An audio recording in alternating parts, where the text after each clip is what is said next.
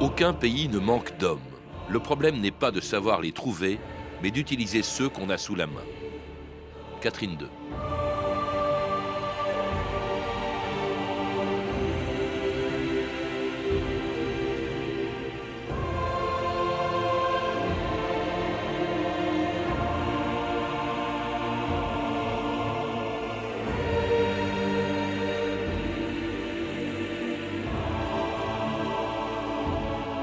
2000 ans d'histoire.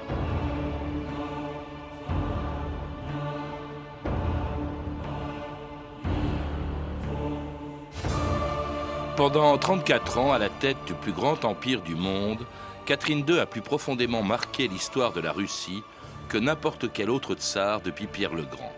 Comme lui, elle a fait de la Russie une grande puissance et de Saint-Pétersbourg une des capitales les plus brillantes du XVIIIe siècle. Catherine II y accueillait les plus grands artistes, les écrivains et les philosophes les plus célèbres du siècle des Lumières, mais aussi ses nombreux amants qu'elle couvrait de gloire, d'argent et de titres, comme le faisaient les rois de France avec leurs favorites. Aucun pays ne manque d'hommes, a-t-elle écrit un jour au comte de Grimm. Le problème n'est pas de savoir les trouver, mais d'utiliser ceux qu'on a sous la main. C'est ce que Catherine II avait fait très tôt, bien avant d'être impératrice, lorsqu'en 1745, cette jeune femme venue d'Allemagne était arrivée en Russie pour y épouser sans amour le prince héritier du trône de Russie, le futur tsar Pierre III.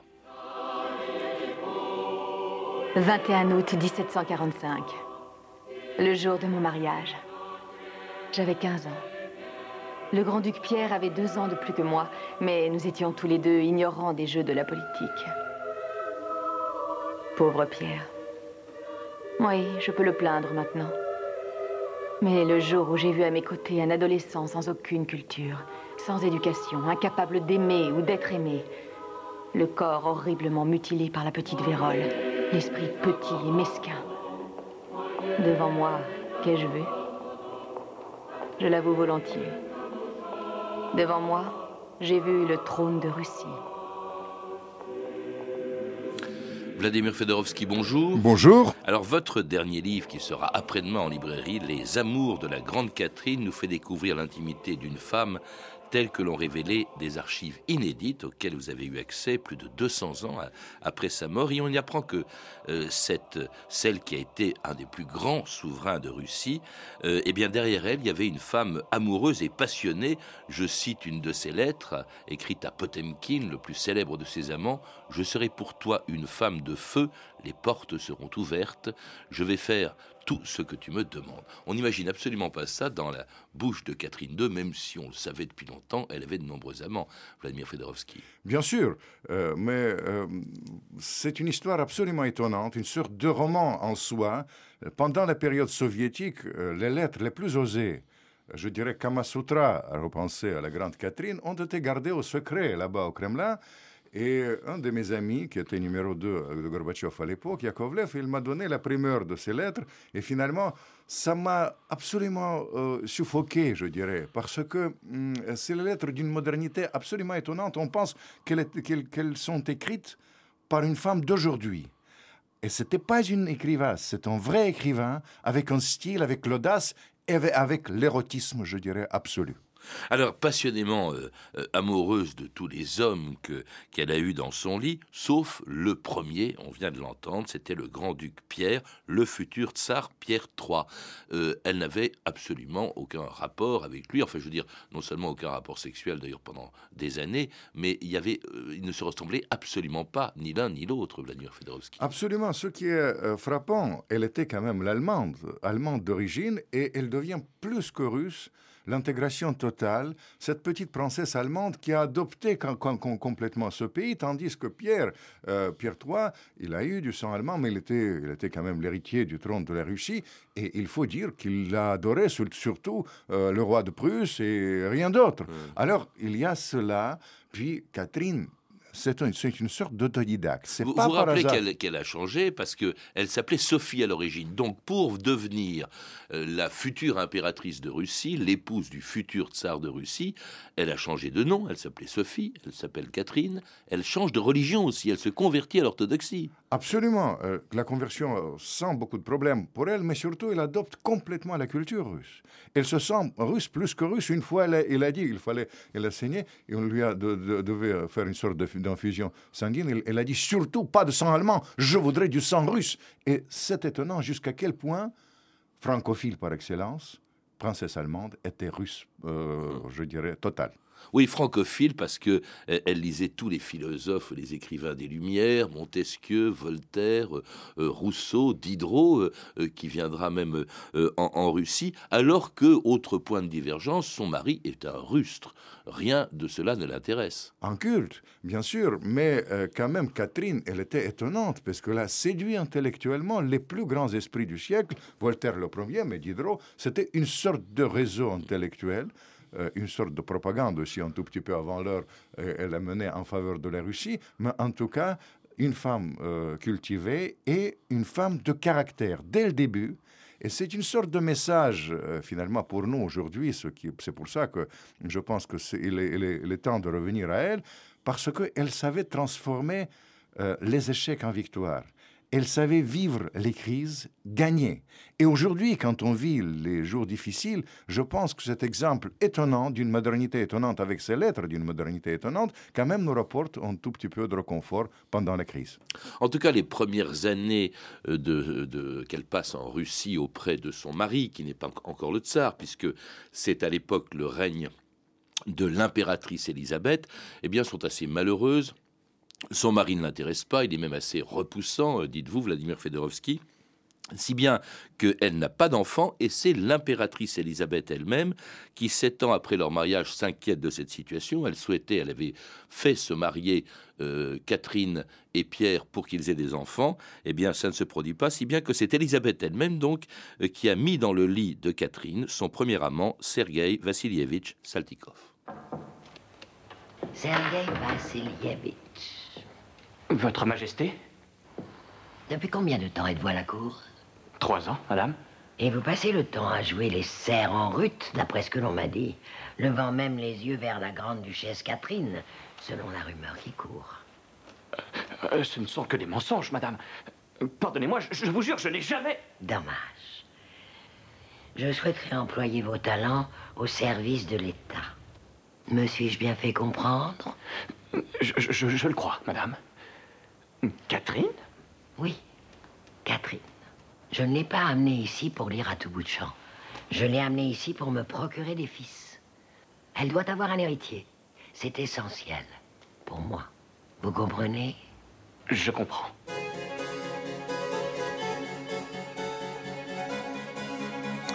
Et c'était l'extrait d'un téléfilm, Catherine la Grande, dans lequel on a peut-être, vous avez sûrement reconnu la voix de Jeanne Moreau dans le rôle de l'impératrice Élisabeth. C'est elle, en fait, qui a envoyé à Catherine II le premier de ses amants, Saltikov, qui était en fait là pour donner à Catherine l'enfant qu'elle n'avait pas de son mari.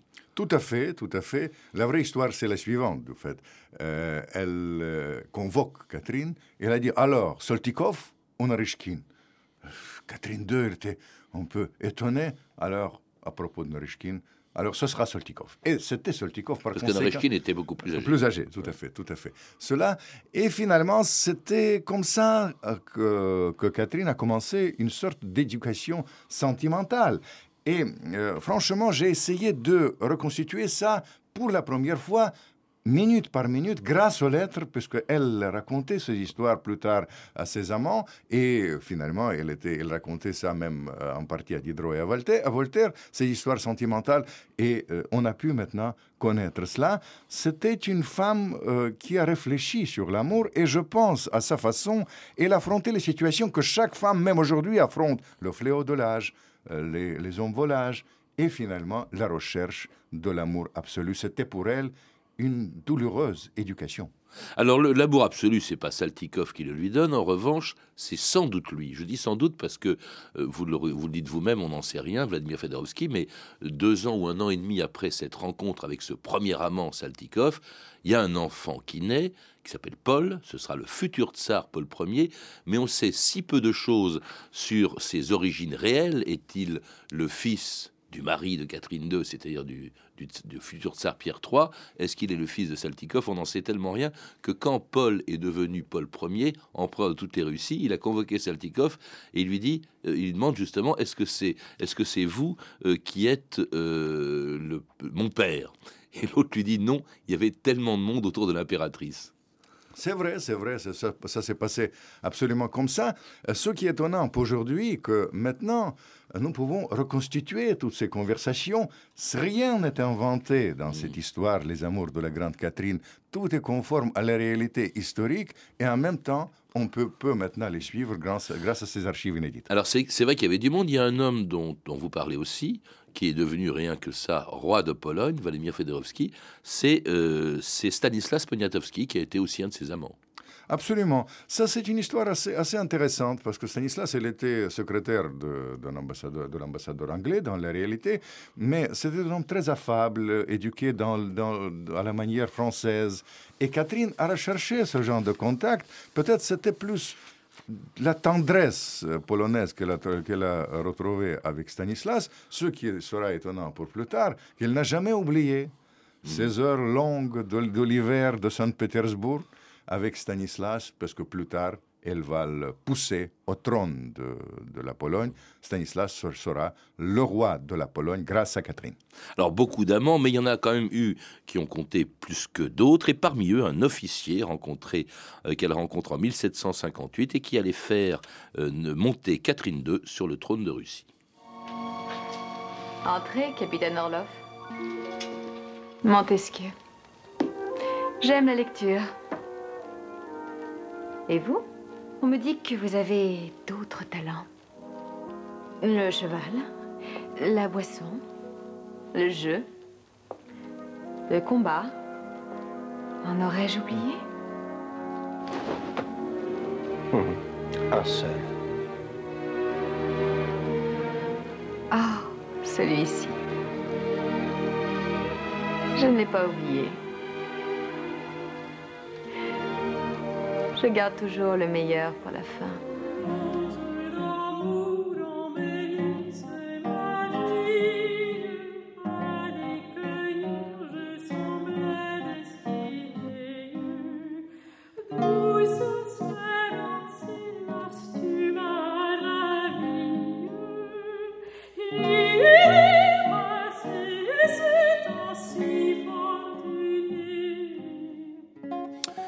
C'est Rose d'amour, une chanson en français qui peut surprendre dans cette émission consacrée à Catherine II, Vladimir Fedorovski.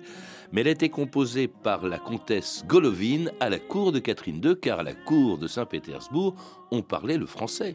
Et bien sûr, c'est une, une, des capitales de la langue française. Cela va sans dire. À l'époque, bien entendu. Bien entendu.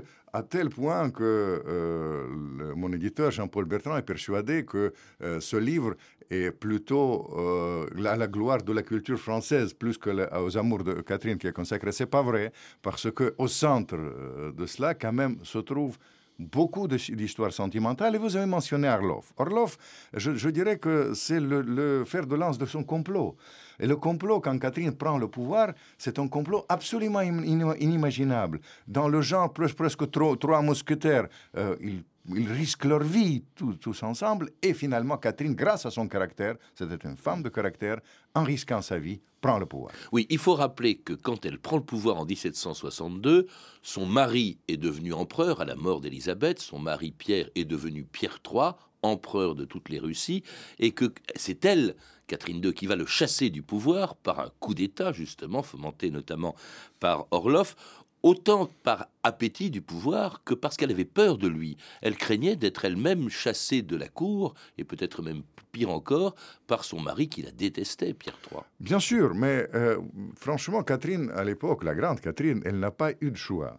Certes, elle a fait ça euh, avec la complicité des frères Orloff. Vraiment, c'est les trois mousquetaires en vrai, les officiers de la garde impériale qui l'accompagnent, mais quand même, elle n'avait pas, pas eu de, choix. Elle, elle aurait pu être tuée, surtout par, Pi- par Pierre, parce que Pierre, il a une, maît- une sorte de maîtresse installée. Et il a déclaré, euh, juste la veille de ce coup d'État réussi de Catherine, qu'il voudra la mettre euh, en prison, éventuellement dans le monastère. Et en Russie, ça signifiait pratiquement la mort, parce qu'il y avait des femmes répudiées qui ont, terminé, qui ont mal terminé. Alors, Catherine de Bru- a brusqué les choses et cette nuit fatidique, grâce au soutien de la garde impériale sur leur, sur leur ovation, elle a pris le pouvoir. Elle était sur un cheval blanc. Tout est raconté. Encore une fois, elle constitue, euh, pour, pour moi, c'était euh, presque une facilité parce que elle, elle raconte ces histoires comme dans un film. Vous savez, tout est cinématographique. Évidemment, les scènes d'amour sont, sont très osées, mais je dois vous dire que quand même aussi les scènes de bataille et ce coup d'État, c'est l'é- l'é- l'élément essentiel des amours de la Grande Catherine. Elle devient impératrice de Russie, euh, d'autant plus que quelques jours plus tard, son mari Pierre III, qui a été enfermé en prison, meurt. On pense que c'est elle qui l'a fait mourir, mais on n'en est pas sûr. C'est les- si finalement il était Orloff, gardé sans par, les, par, les, par, un, par un frère cadet, euh, frère aîné de son, de, son, de son amant Arloff. Il avait évidemment, il était mêlé de ça. C'est une tâche dans les biographies de, de Catherine, puisque elle qui était si affable, elle qui était fi- finalement plein de, de joie et d'étincelles, quand même doit porter euh, ce- cet épisode meurtrière. Mais est-ce qu'elle avait des choix? C'est ça le problème. Elle doit donc le trône à Orloff, hein, son, un de ses amants, un des plus importants. Elle lui reste fidèle. D'ailleurs, pendant les dix premières années de son règne, c'est plutôt lui qui va se détacher d'elle, qui commence à avoir des, des maîtresses, si bien qu'elle finit par le chasser de la cour, mais avec ce qu'on pourrait appeler au- aujourd'hui un très beau parachute doré, euh, puisque euh, Orloff, euh, pour prix, si je puis dire, de sa présence auprès d'elle, eh bien, quand il quitte euh, Saint-Pétersbourg, reçoit le titre de prince, une résidence à Moscou, une rente annuelle de 6000 paysans, des serfs, hein, qui étaient à son service. C'est assez extraordinaire parce que elle est extraordinairement généreuse, y compris avec les amants qui la quittent ou qu'elle chasse. C'est une particularité de la Grande Catherine. Elle a toujours utilisé ses amants et finalement ses amis euh, pour les affaires de l'État. Et en réalité, Orloff n'a jamais quitté la cour. Il a continué à jouer un rôle de tout premier plan comme le chef de guerre. Il est devenu un grand chef de guerre auprès de Catherine. Mais c'est vrai dans, dans une de ses lettres que je cite au fait, quand il était volage, il a décidé, il écrit en français, j'ai décidé de lui faire payer la monnaie de sa pièce. Et il a pris un autre amant. Mais il y aura l'homme que peut-être qui m'a le plus influencé, qui va arriver bientôt dans son cœur. Je voudrais aussi dire que, vous savez, on la présente souvent comme une sorte de mangeuse d'hommes. Jette nu, et dans, ce- dans, dans Les Amours de la Grande Catherine, euh, je raconte qu'elle a eu moins d'amants qu'une Française moyenne. On me dit que 11 et demi, euh, selon les sondages des Françaises Vous voulez moyennes. dire quand euh, Aujourd'hui? Oui, aujourd'hui, ben, enfin, bah. d'après les sondages officiels, mais je, ne- je- T'inquiète. je ne dirai, je ne dirai pas. Mais elle a eu quand même euh, ses, ses amants euh, qui, ont, qui sont devenus des grands chefs d'État, 11 exactement, mais je dois vous dire que quand même, euh, pour chaque histoire, mis à part de ce qu'on vient de raconter au début, c'était une grande histoire d'amour. Et après, et après, dans une de ses lettres, il a dit, les vraies histoires d'amour, c'est toujours après 40 ans. Et à 44 ans, à 44 ans, elle a rencontré l'homme de sa vie. Je vous ai déjà rencontré? Lieutenant Potemkin, Majesté. Vous m'avez prêté une croix. Oui, madame. Est-ce que je vous l'ai rendue? Non, madame, pas encore. Que voilà un stupide oubli. Mais je vous la rendrai. Je vous en fais la promesse. Potemkin. Je crois connaître ce nom. Mais, Mais quoi? pardonnez-moi, Votre Majesté, mais en plus de ces dix mille roubles, vous l'avez nommé au rang des gardiens de la couronne à titre extraordinaire Vous souhaitez le recevoir à la cour? Bien sûr, puisqu'il est nommé à ce rang. Et c'était la première rencontre entre Catherine II et le plus célèbre de ses amants, un Grigory Potemkin. Vous savez, la, la réalité, ça s'est passé quand même il y a, euh, la première fois, elle l'a croisé il y a dix ans. Il était encore sergent. Elle passe sous l'ovation de la garde impériale. Tout le monde la regarde. Et puis elle, s'arrête. Elle regarde autour d'elle. Qui est-ce Le euh, sergent Potemkin? Et elle dit, il est trop beau pour être sergent. Qu'on le nomme lieutenant. Et puis des années passent. Il devient général-lieutenant. Il semble qu'elle est oubliée. Et puis elle, le convoque dans son palais, au palais d'hiver. Et encore une fois, il a décidé de payer la monnaie de sa pièce. Parce qu'elle a placé, vous vous souvenez, il y a euh, à l'Ermitage, où ça s'est passé exactement, une, une fameuse... Le une nom seule- actuel du palais Ouais, d'hiver, absolument. Le- euh, il y a l'escalier de marbre blanc. Et au haut de l'escalier, elle a placé ce, un, cet amant volage, Orlov. Il n'a pas compris tout de suite. Et à ce moment-là, Potemkin arrive tout à fait enflammé. Quoi de neuf au palais? Mon comte, Orlov a tout compris à ce moment-là. Et il prononce une phrase fatidique. Rien. Vous montez, je descends, vous montez. Et Potemkin monte, mais il monte de quelle manière? C'est une sorte de cogestion dans la réalité de Saint-Pétersbourg. C'est avec elle. Potemkin construit ce, ce musée, le plus grand musée maintenant du monde, l'Ermitage. C'est avec elle, ces couleurs inoubliables. Chagall m'a dit, j'ai rien inventé, tout se trouve dans les façades de Saint-Pétersbourg, fuchsia jaune. Ils ont choisi pendant cette passion absolue du fait qu'il décrit dans ses lettres, qui sont vraiment très osées, je vous préviens. Vous savez, c'est vraiment à la limite de Kama, Kama Sutra, puisqu'il il raconte ça, tout ça en détail, mais en même temps, c'est un élan culturel, c'est un élan en faveur de Saint-Pétersbourg, en faveur de cette Europe qu'il aimait tant. Potemkin et Catherine nous ont, créé la magie de Saint-Pétersbourg. Oui, et puis alors bon, euh, dans ses lettres, euh, euh, elle lui donne des, des surnoms absolument ahurissants. Catherine appelle Potemkin mon bijou, mon faisan doré, mon pigeon, bonbon de profession, mon petit perroquet, petit chien et même tonton. Et alors il y a une chose étonnante aussi quand on, quand on lit euh, les extraits de, ces lettres qu'on trouve dans votre livre. Ne te suis-je pas depuis deux ans attaché par les liens les plus sacrés, dit-elle à Potemkin, et elle ajoute Ce n'est pas très gentil envers quiconque, pa- parlons d'une dispute, ce n'est pas très gentil envers quiconque, encore moins envers sa femme. Alors, ça, c'est une question qu'on s'est longtemps posée. Est-ce que oui ou non, elle a épousé secrètement Potemkin? Euh, je suis persuadé qu'elle ait- qu'elle ait épousé Potemkin secrètement. Et finalement, dans Les Amours de la Grande Patrie, je publie un facsimilé de la lettre qui prouve d'une manière formelle qu'ils sont époux, puisqu'elle s'adresse à lui. co- Oui, bah, c'est ce que je viens de citer, là, oui, qu'elle est, est- est, euh, en, en- en le nommant son époux. Et, mais ce qui est étonnant aussi dans cette histoire, il, il y avait une différence d'âge, mais finalement pas, pas si significative, que euh, c'est une gestion des situations d'aujourd'hui le fléau de l'âge, l'homme volage, mais surtout la- l'amour-passion et, le- j'ose dire, le, sentiment euh, tout à fait banal. Mais au début, je tiens à le souligner, et elle le rencontre dans ces lettres. C'est une, c'est une sorte d'histoire d'amour absolument euh, passionnelle. Et on peut comparer Potemkin et Catherine avec finalement les grands amoureux de toutes les époques, les Français, euh, comme, comme Cléopâtre, etc. Moi, je pense que c'est de, ce niveau-là, avec une nuance que cette fois-ci, nous pouvons les suivre presque minute par minute grâce à ce grand écrivain qui était Catherine II. Mais justement, ce qu'il y a d'étonnant, c'est que cet amour a duré très longtemps et en même temps, leur liaison, euh, proprement parler, ils sont restés amants très peu de temps.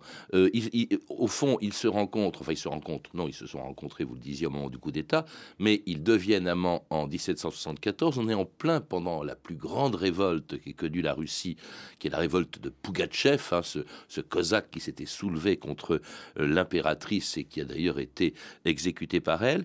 Mais c'est aussi, très peu de temps après, eh bien, ils vont s'éloigner euh, l'un de l'autre. hein. Euh, Potemkin commence à s'éloigner de Catherine II.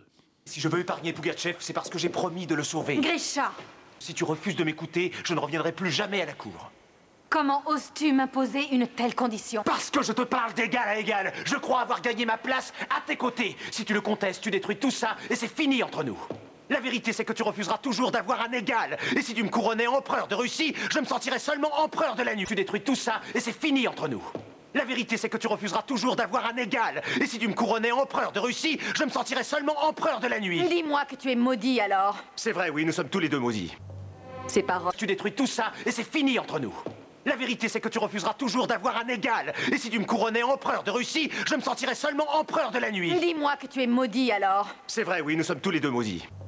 Ces paroles. Tu détruis tout ça et c'est fini entre nous. La vérité, c'est que tu refuseras toujours d'avoir un égal. Et si tu me couronnais empereur de Russie, je me sentirais seulement empereur de la nuit. Dis-moi que tu es maudit alors. C'est vrai, oui, nous sommes tous les deux maudits.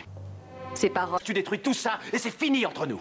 La vérité, c'est que tu refuseras toujours d'avoir un égal. Et si tu me couronnais empereur de Russie, je me sentirais seulement empereur de la nuit. Dis-moi que tu es maudit alors. C'est vrai, oui, nous sommes tous les deux maudits. Ces paroles. Tu détruis tout ça et c'est fini entre nous. La vérité, c'est que tu refuseras toujours d'avoir un égal. Et si tu me couronnais empereur de Russie, je me sentirais seulement empereur de la nuit. Dis-moi que tu es maudit alors. C'est vrai, oui, nous sommes tous les deux maudits. Ces paroles résonneraient longtemps dans ma vie. Peut-être étions-nous réellement maudits. Il s'empara de la Crimée pour moi et réalisa mon rêve de joindre la mer Noire à la mer Baltique. Il paraît qu'en France, certains m'appelaient Catherine le Grand. Oui, le Grand au masculin. Il est vrai que j'ai remporté toutes les guerres que j'ai disputées. J'ai apporté d'immenses territoires à l'Empire. J'ai réformé les lois et les institutions. J'ai fait entrer la Russie dans l'âge moderne. Je pense avoir mérité mon titre. La Grande Catherine.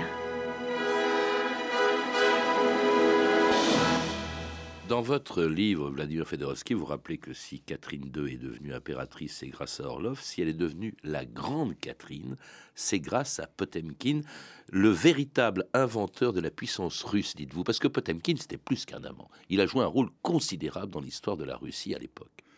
C'est une grande histoire d'amour. C'est une sorte de roman de la Grande Catherine, certainement, leur liaison, leurs amours. Mais je dois vous dire, en même temps, vous avez raison de souligner, c'était euh, un couple euh, des, hommes, d'une femme et d'un homme d'État vraiment à part qui ont poussé au pinacle la puissance, euh, la puissance russe, ils ont co-géré la Russie. Mais euh, il y a une sorte de particularité. Il faut dire que dans ce couple, euh, paradoxalement, l'homme, disons, le personnage le plus audacieux, c'était certainement Catherine II. Elle a raison de souligner, l'homme, elle était elle, et lui, il était un aventurier devant l'éternel. Moi, je, vraiment, c'est le moment d'un grand réconfort quand j'écrivais euh, ces, pages sur ce qui s'est passé en Crimée, sur comment il a combattu. il a, ça, dépasse, les romans. Il a donné à Catherine II et à la Russie euh, toute la partie sud. C'est lui qui, qui, a construit, qui a fait construire, vous le rappelez, euh, Sébastopol, Odessa. Il a été nommé prince de Tauride, T-A-U-R-I-D-E, hein, c'est-à-dire l'ancien nom antique de, de, de la Crimée. donc, il a joué quand même un rôle un rôle énorme. Et alors qu'il n'avait plus de rapport euh, direct, il se voyait très peu. Lui était dans le sud, elle était à Saint-Pétersbourg. Et en même temps, ils continuaient à s'aimer alors que les deux avaient des amants. Parce que les amours de Catherine, ça a continué après sa séparation d'avec Potemkin. Elle a eu une quantité d'amants jusqu'à l'âge de 67 ans. Et d'ailleurs, il passait euh, tellement euh, vite que les Russes les appelaient les éphémères. Les éphémères, c'est vrai, mais chaque fois une histoire d'amour. Mais euh, en ce qui concerne ces rapports avec Potemkin, il y a une sorte d'énigme là-dedans. Parce que c'est un couple qui continue à fonctionner à tel point qu'on ne sait pas avec précision est-ce qu'ils ont vraiment cessé des rapports sensuels, puisque ils ont été les deux sensuels par, par excellence. En tout cas, quand il y avait des vrais problèmes, Potemkin, il était toujours à ses côtés. Euh, il y a un épisode que je raconte dans Les Amours de la Grande Catherine. Vous savez, son, son, euh, son garçon qu'elle a aimé profondément est mort vraiment très jeune. Tout de suite, Potemkin a cessé de combattre les Turcs. Elle est venue à elle. Et qu'est-ce qu'il faisait?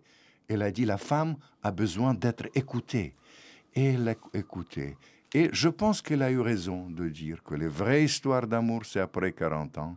Et son vraie histoire, c'était Potemkin. Je me suis retrouvé dans une chapelle euh, en Crimée récemment. Et j'étais étonné. C'est une chapelle dédiée aux grands amoureux. Et c'est le cœur de plus grands amoureux de la Russie, de deux plus grands amoureux de la Russie. C'est le cœur de Potemkin, mais les deux plus grands amoureux de la Russie, c'est sans doute cette Catherine, impératrice d'origine allemande devenue russe plus que russe, et son lion, son amant sans égal, prince Potemkin. Merci euh, Vladimir Fedorovski. Euh, vous êtes l'auteur, donc je le rappelle, des Amours de la Grande Catherine aux éditions Alphée Jean-Paul Bertrand et qui sera en librairie après-demain. À lire également un livre de référence, Catherine II, d'Hélène Carrère d'Ancos, publié chez Fayard. Vous avez pu entendre des extraits de Catherine Lagrande, un téléfilm de Marvin Chomsky avec Catherine Zeta-Jones dans le rôle titre et Jeanne Moreau dans celui de l'impératrice Elisabeth. Toutes ces références, et elles sont nombreuses, vous pouvez les retrouver par téléphone au 32 30, 34 centimes la minute ou sur le site franceinter.com. C'était 2000 ans d'histoire à la technique Rémi Quincé et Pierrick Monsigny. Documentation Emmanuel Fournier, Clarisse Le Gardien et Franck Olivard. Une réalisation de Anne Kobilac.